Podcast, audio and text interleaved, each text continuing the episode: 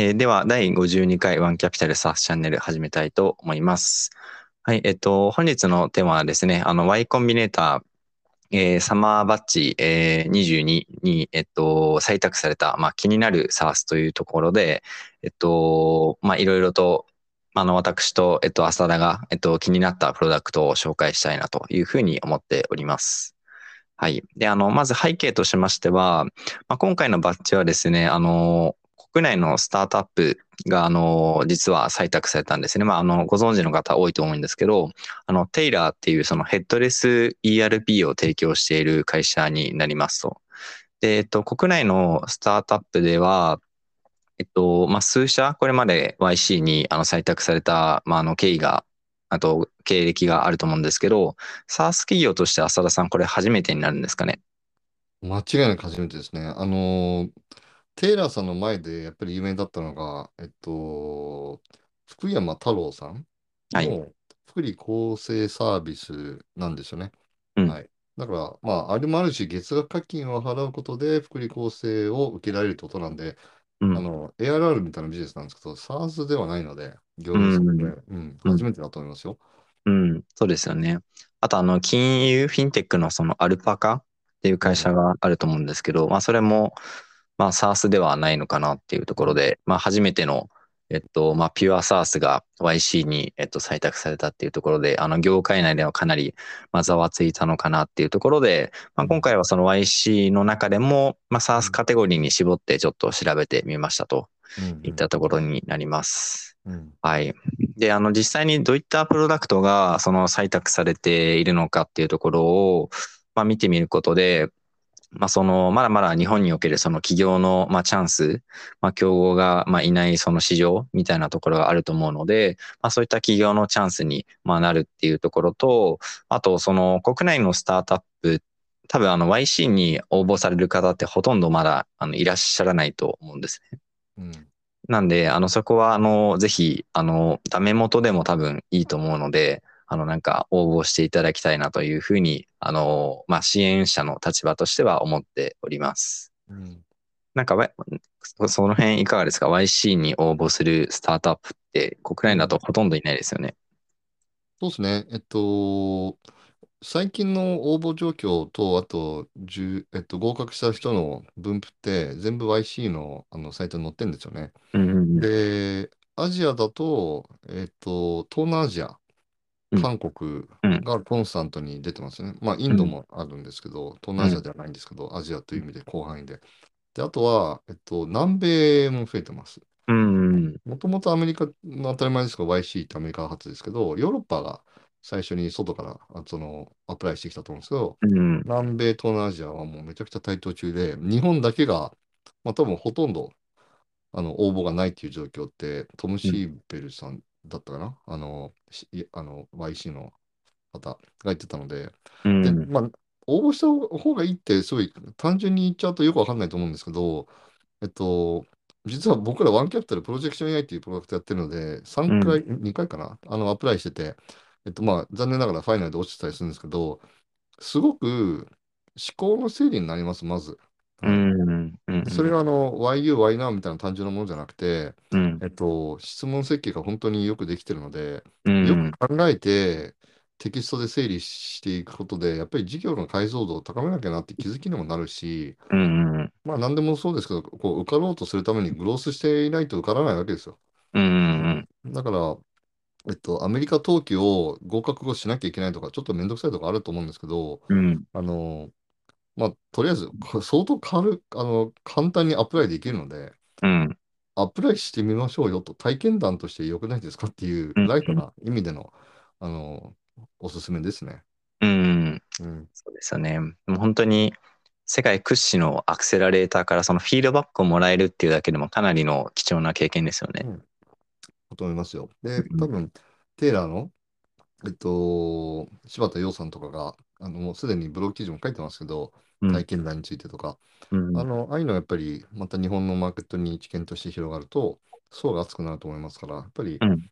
ん何千社なんだろうな、もう、ああの、バッジの中に合格した人、相当層が厚いので、かうん。もそれをソフトウェアカンパニーならではのやり方で、うん。ナレッジマネジメントをしてて、どのうん。VC がいいんだとか悪いんだとか、あのパートナークソだとか、なんかそのことも書いてる掲示板に記憶アクセスできるらしいので、うん。うんテッククランチでアンドリーセンすげえなって言ってるだけじゃなくて、うん YC のデータベースにかか書かれてるジェフ・ジョーダンっていうパートナーはどうだとか、そんなことまで見れるらしいので、うそのん。データベースのアクセスだできるだけでも相当面白いんじゃないかと思って、うん。確かに我確かに。々はね、うんまだ入れてませんので、遠くから憧れの YC ですけど、はい、うん。ちょっと中を見てみたいですよね。そうですね。うん。まあ、入れたら相当、まあ、海外で、海外の投資家からまあ注目されるっていうところでも、まあ、非常に、えっと、まあ、YC に採択されるっていう重要性が、まあ、あの、非常に大きいかなと思うんですけど、まあ、ちょっとトレンドについて、えっと、触れていくと、あの、YC に採択される、まあ、SaaS の企業数っていうのは、まあ、年々増えてるんですね。うん。で特に、えっと、まあ、21年ですね、まあ、去年から、まあ、急増していまして、まあ、SaaS をその新たに、あの、立ち上げる企業家が、まあ、多いっていうことが、ことが、あの、わかるかなと思っておりますと。うん。で加えてその全体の、えっと、まあ、全、全カテゴリーに占めるその SaaS の割合も、えっと、2018年頃から、えっと、上昇していまして、えー、大体、えっと、今回のその S22 では、えっと、4割以上がその SaaS になっているといったところになっているというところで、まあやっぱりそのコロナとか起きて、まあ、デジタルシフトがまあ一気に加速をして、まあ、SaaS を新たにその立ち上げる企業家が多いっていうところが、まあ、主な要因かなと思うんですけど、うんなんか他に要因ってなんかあると思いますかね、浅田さん。まあ、やっぱり、あの、クラウド100って Bessemer とフォーブズが共同で、セールスフォースベンチャーズもあの共同でやってる、あの、いけてるクラウド企業100社ランキングってやつがあるんですね。で、あれははい本当にしっかりとしたランキングで、トップ10とかに入ってる会社は買収もあの何千億円で、あと IPO も何千億円でしてたりするので、うん。まあ確実性が高く大きくなれてるエンタープライズサースの先輩たちが本当に多いので、うん。そうすると、その背中を追いかける後輩たちがいっぱい生まれてきますよね。うん。うん、だからだと思いますね。で、同時に、そんだけ社数があって、レッドオーシャンじゃないかとか、飽和してんじゃないかって説ありますけど、やっぱり、あの、仕事の仕方ってどんどんアップデートされていくから、うんあの、SARS 業界の中でどんどんカニバリが起きてて、うんやっぱり、その、超、あの、大手のセールスソースですら買収をしながらイノベーションを維持してるわけですよね。うん。だから、あの市場規模がどんどんでかくなるにつれて、古いテクノロジーがどんどん淘汰されて、新しいプロダクトとテクノロジーになっていくので、うん。SARS っていう単語自体はもう本当に、ね、10年以上存在している単語かもしれませんけど、うん中身の SARS のプロダクトがもう超モダン化していってますから、うん。ね、あの Figma とかも僕ら日々使ってますけど、まあ便利じゃ便利ですけど、やっぱり最初のロード画面がめちゃくちゃ時間かかったりするじゃないですか。うん。確かに。あれなんとかならないのかなとかいつも思ってたりするし、うん。はいね、デザインしたけどコードにならないから、ね、中島さん、うちの CTO ですけど、浅田さん、これコードできないよって、デザイナーが頑張ってくれた後に気づくとかね、うん。そういったところのアップデートを、うちの投資先のアピールになっちゃうんですが、テレポート 1K っていうのはもう見事実装してるし、うん。だから、まあ2点ですね、その大成功先輩方がいたということと、うん。うん。どんどんどんどんモダン化していってるから、SARS はあの長期トレンドというか、永遠になくならないカテゴリーだなっていうのを、あるから、こうこういうふうに割合が増えてってるなってことがありますね。で、うん。日本の中で見ると、まだ、ね、そんなにあの大きな市場でもないのに、やっぱり僕ら、まあ、VC 業界にいると、いやもう SARS 終わったとかいう人とか普通に公言してる人たち結構ちらほらいるんですけど、うん。あの、しめしめと思って僕は見てますけどね。うん。まあ、その、あの、ベンチャーキャピタルにツアリストのように来たヘッジファンドとか、うんあの、プリ IPO ラウンドだけあのやる PE ファームとかもいたと思うんですけど、みんないなくなりましたよね。うん。だからやっぱり本当にその市場の将来性とかを信じてる人たちがうん残るんですよね。だうから、ん。日本でも早々とそういうトレンドになってると思うので、これを聞いていただいている SARS の協会の方たち、我々はもうまたあの2号ファンドとか、そのうちまたでかいファンドを立ち上げますから、もう長期トレンドで、あの皆さんのイノベーションをキャピタルの面で支援したいと思っているので、うんあの先進国アメリカで もうね、もうずいぶん先から始めてるのに、まだまだでかくなってるわけですから、うん。日本っていうね、世界2位のエンタープライズソフトウェアの市場があるわけですから、これをうん。産業としてでかくしていきたいなと思いますよ。うん。そうですね。確か日本だと、えっと、エンタープライズソフトウェア10.8兆円の市場規模で、で、SARS の市場規模は、えっと、9000億円ぐらいですよね。なんで、本当にあのグローバルと比べると、あの、普普及率というか、その、SARS の比率低いので、まあ逆にそのポポテンシャルにあのなってると思うので、うん。まあそこはまだまだ期待ができるなっていうところと、あとは最近は結構その、そのフィンテックを絡めて、そのなんか SARS3.0 みたいな、うん。みたいな感じで、どんどんその SARS の中でもどんどんやっぱり進化しているっていうところがあると思うので、うんまあ引き続き、その、まあし進化し続ける、まあセクターにななっていくのかなとは個人的に思ってますね。うん。同感ですね。はい。うん。で、実際にちょっと S22 の、えっと、中身を、えっと、まずカテゴリー別に、まあ、見ていきたいなと思うんですけど、うん。えっと、まあ、一番多いのがですね、そのエンジニアリングとかデザイン領域になっておりまして、まあ、全体の23%になってます。すごいですね。はい。で、続いて多いのが、まあ、インフラですね。インフラストラクチャーで、えっと、15%で、で、さっきの、あの、エンジニアリングと合わせると、大体全体の4割以上になるんですね。なので、まあ、特徴として、そのエンジニアとかデザイナー向けの、そのプロダクトが結構採択されてるっていう印象で、逆にあんまりセールスマーケとかは、あの、まあ、足しても10社ぐらいっていうところで、あんまり数が多くないんですけど、うん。なんか、あの、背景とかってああるうん。と思われますか？そうですね。やっぱりエンジニアの、あの頭数不足が世界中で叫ばれているわけで、うん。えっと、一足飛びに AI が自動プログラミングしてアプリができちゃうよみたいな世界が来なくて、今現存するあのエンジニアの方の生産性を10倍、20倍、30倍に爆上げするツールが求められていると思うんですよね。うん。はい、で、IT 自体が IT 市場の中だけで育ってたものが全産業に染み渡ったわけですから、そこに、うん。あのあの人数配置としては少ないと思うんですけど、その人、エンジニアが10倍、50倍の生産性になった方が、うん。その産業のデジタル化一気に進むわけじゃないですか。だうから、ん多分このエンジニアリングとインフラストラクチャーの中に、めちゃめちゃそのデータスループットの必要なものの改善のものもあれば、うん。あのすごいナローバンドの中で高解像度なファイルを送受信するために必要なインフラストラクチャーのものもあったりすると思うんですけど、うん。やっぱりあの建設現場の、えっと、レイアウトのものとかって画像満載で本当は載せた方がいいけど、えっと、ナローバンドだから載せられないとかっていうのがあるわけですから、うん。例えばそういうきバーチカル建設会社向けの通信システムみたいなあのインフラストラクチャーとかもそのうち出てくると思うんですよね。ううんん、だから何が言いたいかというと、やっぱりエンジニアの数というのは絶対数増えないので、うんと彼らを代替するっていうところは、ユートピア的にはなんか一番理想的かもしれませんけど、うんあのやっぱりそんなのって簡単じゃないので、あの現存するエンジニアの生産性を10倍、50倍、100倍にするっていうツールは、もうまた大きなカテゴリーとして望められるんじゃないですかね。うん確かに確かに。逆にそのセールスマーケとか、あと HR とかがまあ少ないのは、結構そこはもうレッドオーシャンだからみたいなところもあるんですかね。それもあると思いますよ。で、えっと、さっきあの SARS の業界の中でカニバリが起こるって申し上げたんですけど、人の働き方って変わったた、変わりそう、変わったタイミングでリニューアルすると思うんですよ。うん。で、多分、えっと、今、水面下では、このリモート営業っていう環境が定着しつつあるので、うんえっ。と、PDF を送ってよろしく見といてねっていう、今、ソリューションになっちゃってると思うんですうよ。ん。まあ、それは当然、オンライン、ズームとか、オフィスとか使って商談した後に、資料くださいって言われて言われるとか、送るじゃないですか。うん。うん。うん。だけど、やっぱりそこにまた新しいペンが残ってますよね。うん。オンライン商談中はめちゃくちゃ分かりやすかったんだけど、資料だけ見るとマジ分かんねえなとかってあるじゃないですか。確かに。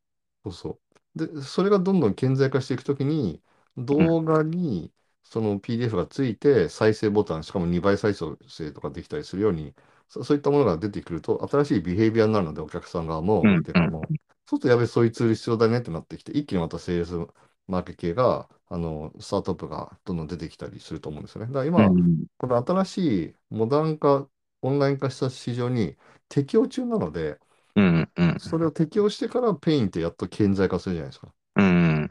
その期間はやっぱりニーズがないことなので、うんそそれはやっぱりあの冷静に起業家もマーケットニーズを捉まえて、で、YC の審査官もそれをある程度バイアスをかけてフィルタリングしてるので、今はセールスじゃなくてエンジニアリングだろうっていうふうにあのフィルターしてんじゃないですかね。うん。うんなるほど、なるほど。まあ、確かにそれはあるかもしれないですね。で別にセールスの会社で YC に入ってなくても、あの鬼のように成長する会社も出てくるわけですから、うこれんま。たあのこれだけ見てて、やっぱセールスがないから、セールス立ち上げるのやめようみたいな企業家がいたら、本当にその、なんだろうな、えっと、自分のやりたいことで起業してるんじゃなくて、なんか business opportunity があるから起業してるっていうのって、結局長期的に続かないですから。うん。うん。だからまあトレンドとしてはパさらっと見ればいいと思うんですけど、うん最終的に自分がやってる領域って自分でしか分かってないっていう確信でいいと思うので、うん。確かに。はいセールスが少ないから、あえて逆張りでセールステックをやるとかね。うんそれはあると思いますね。そうですね。まあ、多分この前ちょっと、あの、佐田さんと二人で話したと思うんですけど、そのセールスって、まあ、あの、一括りにし、しがちだと思うんですけど、その中でも結構細分化できるじゃないですか。セールスイネーブルメントとか、うんその、かなりその、細かい、その、カテゴリーがあうんあると思うんですけど、まあ、グローバルに比べると多分日本って、まあ、そこまでそのセールステックって多分あの普及していなくて、うん。まあ、あの、多分一番多いのと CRM だと思うんですね。うん。うん。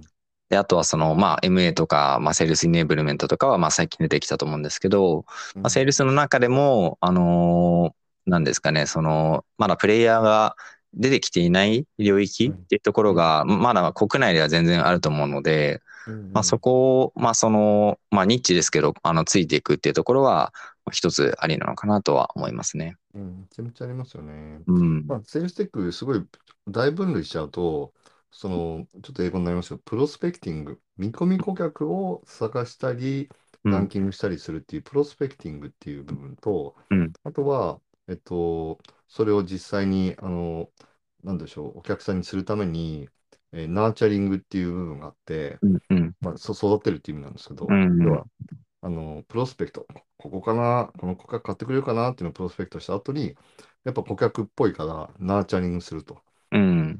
で、 nurturing する上でのいろんなツールがあるんですよね。うん。で、その次にクロージング。まあ、要はクロージングしたわけですよ。受注したわけですよ。うん。うクローん。ジングのためにデモとか、オンラインデモとか、うん。あのフォローアップメールとか、自動メールとか、あうんの感情分析といろいろあると思うんですけど、で最後は contracting。はい、受注になったって言った後に結構ロジ発生するじゃないですか。うん。サービスレベルアグリーメント交わさなきゃいけなかったり、うん。うん。うん。えっと、それを電子署名でやったりするんだけど、ちゃんとそれが保管されてないといけないし、両者にとか。うん。うん。で、ば最終フェーズの時に、いや、値引きしてくれだとか、うん。値引きの時には、じゃあ、値引きディスカウント率を営業マン一人一人が適当にやつはやばいので、うディスん。カウントマネジメントみたいなサースもあったりするし、うん。はい。あのそういうふうにこう、あの、営業のプロセスに合わせたセグメントが、あの、セグメントがそのプロセスが分かれてるので、うプロん。スペクティング、 nurturing、クロージング、うんで、えっと、まあ、最終的にその後にまたリニューアルってなるんですよ。ちょっとそうするとカスタマーサクセスになっちゃうので、一旦省きうますけど、ん。うん。その領域においてまだ日本だと、まあ、ミーテルさんとか、その、えっと、 nurturing のところとか、うで、ん。クロージングのところ、この2つの領域で、あの音声分析をして、もっといい営業しようみたいになってますし、うちの投資家だとうんナレッジワークが、あのプロスペクティングの時とかに、あの営業資料をちゃんと整えておきましょうねと、社内の資料、うんベストプラクティスで営業しましょうねみたいなことを支援するツールですけど、うん。はいもうこの4つのカテゴリーにおいて、もうスカスカですね、マップ作ろううとしたら。ん。確かに確かに。うん。ありがとうございます。ちょっと、えっと、まあ、中身を、えっと、ご紹介できればと思うんですけど、まず、あの、ズバリ浅田さん、今回のうん、えっと、この、あまあ、き記事として発信したと思うんですけど、この中で気になったプロダクトってうん。ありますか？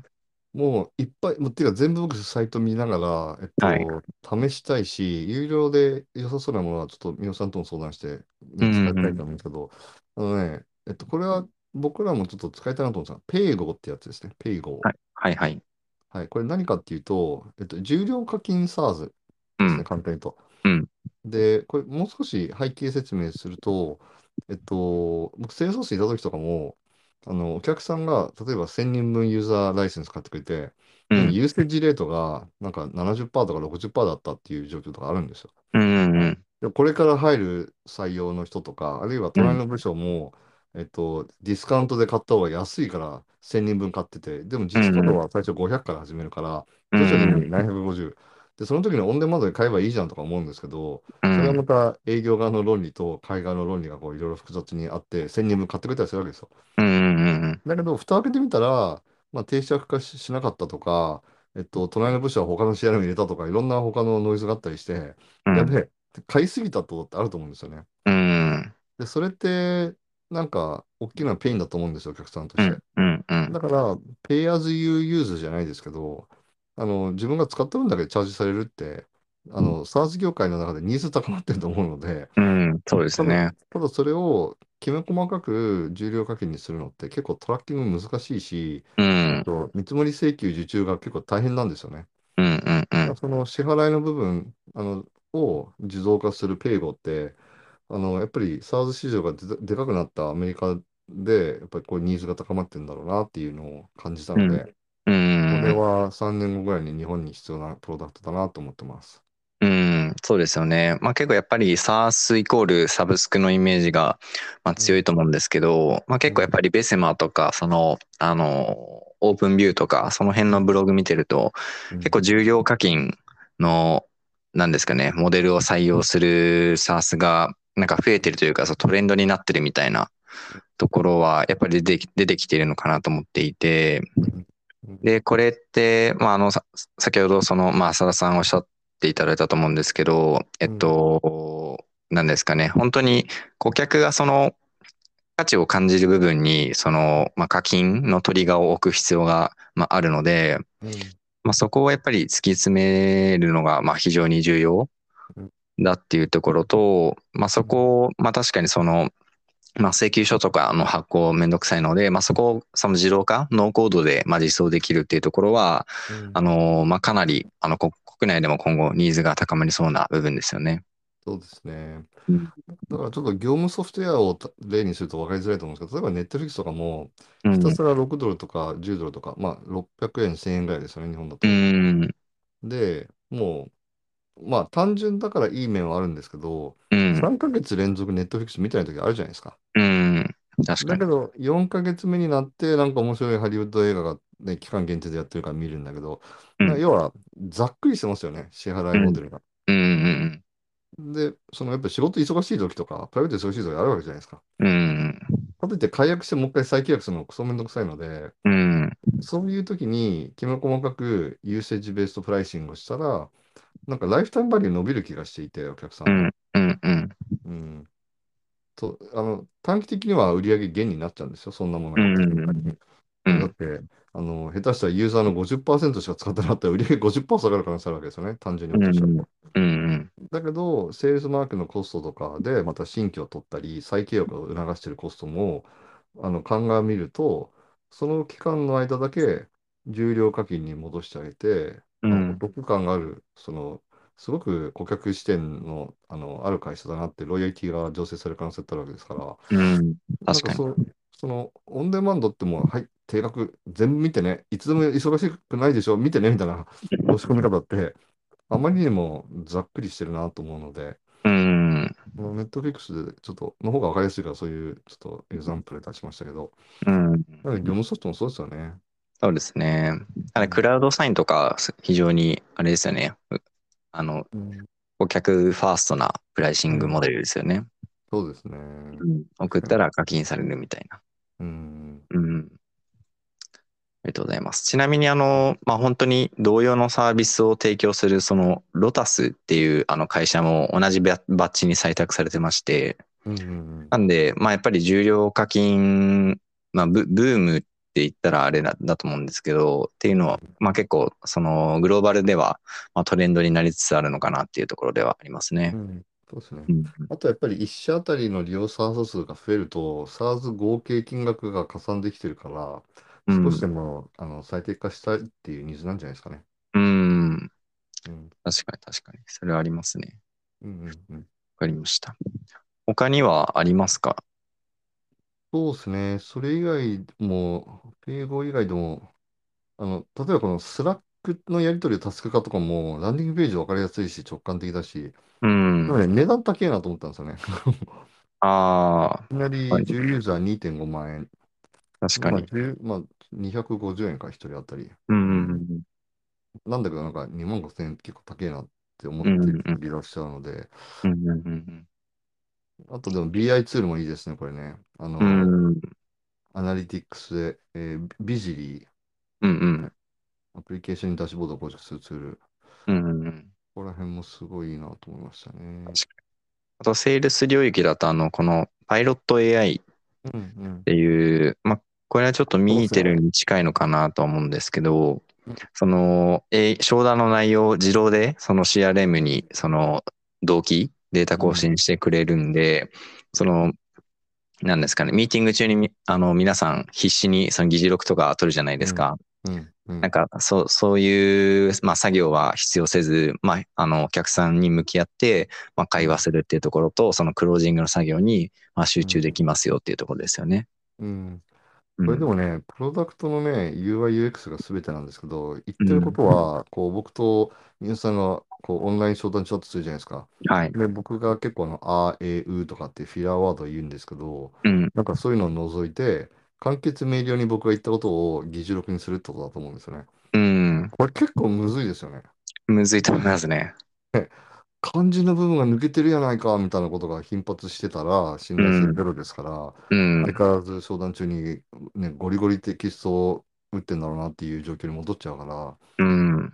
あの、これね、もう、言うはやつしで、実演できたらマジでマジックですよね。そうですね。できたら相当すごいと思いますし、まあやっぱり AI だと、やっぱグ Google が結構強いじゃないですか。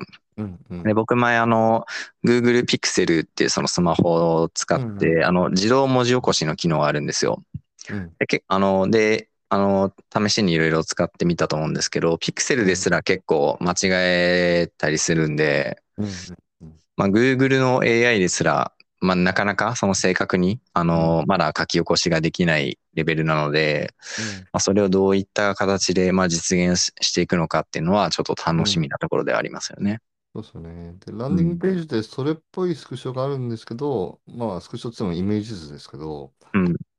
僕の勝手言うと、その、リクエストデモっていうのも、そのうち、ちょっと飽和感あるし、めんどくさいじゃないですか、物価うん。デモって。うん。うん。うん。なんかね、YouTube 動画でもいいから載せといてほしいですよね。うん。まだ、確かに。まだ信じきれてないわけですよ、デモを。うん。そうそうそう。だからテキスト、まあ、音声がバーっと喋ってるものが聞こえてて、で、それが自うん。動的に活動履歴に手入力するのってマジで地獄だから、セールうスソースの中でん。もいつも、あの、マネージャーが入れて入れて入れてってやってるんですって。はいはいはい。だからそれを使ってるお客様だってもうもっともっとね、あの、同じ状況ですよね。活動履歴入れたくないって多分、ブログまで出てるっていう状況ですから、うん。らそれはね、大きなペイなのは間違いないですけど、うん。なんだろうな、その要約力とか、うん。簡潔明瞭感とかうん。の部分なので、あの、解決方法は僕1個しかないと思ってて、うん。あの、その商談をフリーフォーマットでやるとマジ無理なので、さっきのうん。Google Picture の話じゃないですか。うん。だから、その商談中に、もうなんかキークエスチョンがもう決まってて、うん。あの、こまあ、これちょっと英語なので、日本語で相手すると、予算ありますか？みたいな。うん。うん。で、できれば、はい、いいえ、まあ、ちょっと機械的な答え方をしてくださいって言うと、お客さんイラッとしちゃうから、上手に誘導しなきゃいけないんですけど、予算ありますか？とか、うん。いつまでにやる必要がありますか？とか、うん。うん、あの経営課題のあの上位あのトップ3を上げるとしたら、これは上位あのトップ3に入りますかみたいな、うん。うん。めちゃめちゃこうクローズドクエスチョンを必ず聞くようになってて、それの質問者と回答者っていう部分で要約してくれたら、あの要はあの、なんでしょう、フレームワークができてるので、うん。精度上がるでしょうね。うん。そういうミソなのかもしれないですね。うん。うん。確かに確かに。まあ、そうですね。まあ、これを本当に、まあ、精度高く、で、まあ、かつその、セールスフォースとか、ハブスポットとかに連携できると、まあ、かなり、セールス担当者の負担が減りますよね。ありますね。うん。いいと思いました。うん。でもやっぱ面白いですね。あの、まあ、こうやって定期的に YC2、2バッチあるから、その都うん。度、そのバッジに合格した人とか、をこうレビューできますけど、うん。毎回毎回面白い面白いと感じるサービス出てくるので、そうですね。うん、うん。こういうのが本当に日本側でも欲しいなと思いますね。確かに。うん、次回が、えっと、今回が9月だったので、次回がえ3月かな？3月にウィンター23があるので、うん、ちょっと、あの、その際にもちょっとまた SARS を、えっと、取り上げて、あの、ご紹介できればなというふうに思っております。ね、はい。何か最後に浅田さんからお伝えしたいこととかありますか？そうですね、まあ、終始このポッドキャストでもお伝えしている内容の通り、SARS は本当にあの10兆円の市場の中でのまだ9000億円うん。で10%弱っていう浸透率なので、うん。欧米はすでに30%ぐらいいってる、つまり3倍の市場規模になるとうん。もう確信してますので、うん。えっと、そうですね、2.7兆円の中に100億円やらなきゃ何社あるんでしょうね。もうすごい数になりますよね。うん。つまり、やっぱり日本の商習慣に一部最適化しつつ、だけど、ブラックボックス営業っていう国ですから、ホワイトカラーだけが相当生産性低い状況になってて、うん俗人的になってるわけですから、これをやっぱり SARS の力で合理的に、その日本人の数が増えていかないわけですから、うん。あの10倍の生産性になるようなツールを開発する会社さんがいたら、もうぜひお話聞きたいです。なので、うんはい、もう SARS 推しなので、まあ言うまでもないかもしれませんけど、あえて、うん。はい、皆さんのイノベーションに期待してますので、ぜひぜひはいお話をさせてください。はい。ぜひぜひ。はい。といったところで、えっと、今回は、えっと、YC、えー S22 について、えっと、お話をしました。ではまた、えっと、次回の配信でお会いしましょう。さようなら。はいありがとうございます。